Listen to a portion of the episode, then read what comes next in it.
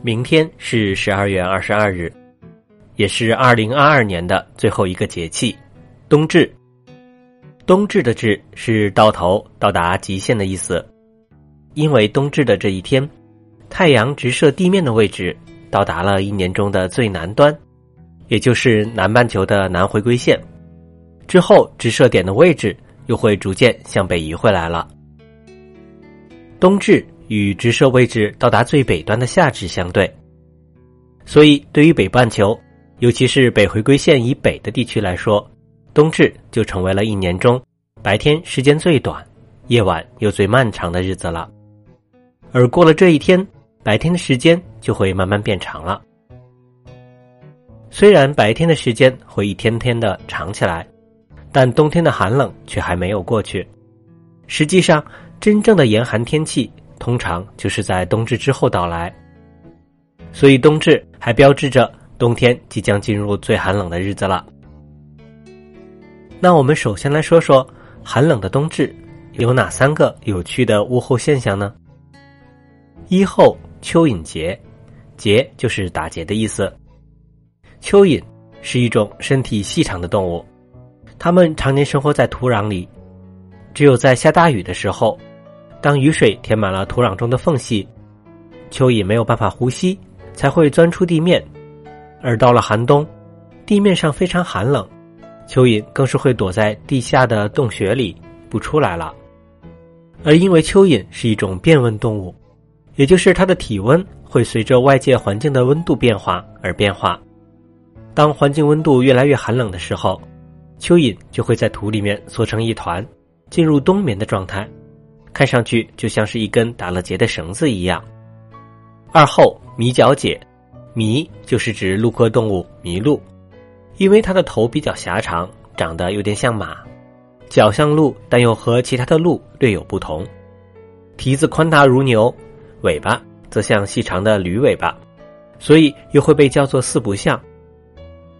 迷角解就是说麋鹿的脚会在冬至前后脱落，不过不用担心。只需要再过三四个月，麋鹿的脚就又重新长回来了。三后水泉动，字面的意思是山中的泉水可以流动了。按照常理，从立冬的水始冰，地始冻，再到小雪节气的闭塞而成冬，现在已经到了天寒地冻的时期，之后的气温还会继续下降，应该不会很快出现冰融化、水复流的情况才对。那为什么会有水泉洞呢？这是因为泉水是从地底下冒出来的地下水，它受地面温度的影响比较小，再加上泉水中往往含有比较多的盐分，它的结冰点会比纯水更低一些，所以泉水是比较少会被冻住的。冬至的第三后水泉冻，可能更多的是指的对比的现象，当大地封冻，万物冻结。湖水、河水都已经结冰之后，只有泉水还会从地底下冒出，也就形成了此时水泉洞的独特物候景象了。冬至过后，白天的时间变长，这对于古人来说，也就意味着离光明、温暖的回归越来越近了。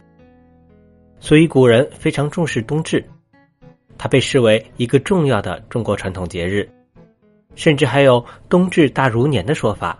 也就是冬至比过年还要重要，而在很久之前，冬至也的确是中国新年的开始。虽然现在在冬至这一天我们不会放假，它的节日气氛也没有春节那么热闹，但是在这一天，很多中国家庭也会全家老小团聚在一起吃个团圆饭。在中国的一些地区还保留着冬至祭祖宴饮的习俗，在我国的北方地区。冬至有吃饺子的习惯，民间还流传着“冬至不吃饺子就会冻掉耳朵”的说法，也有“冬至不端饺子碗，冻掉耳朵没人管”的俗语。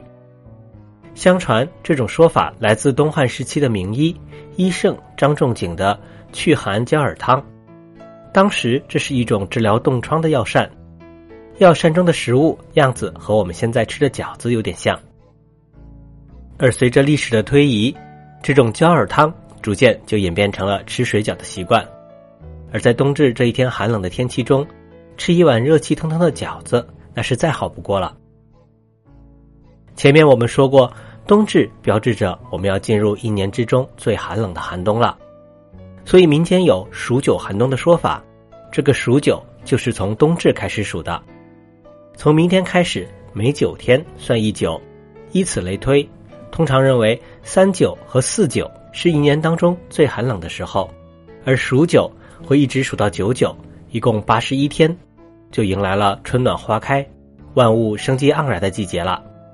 小朋友可以尝试在日历上数一数，看看九九的最后一天是哪一天呢？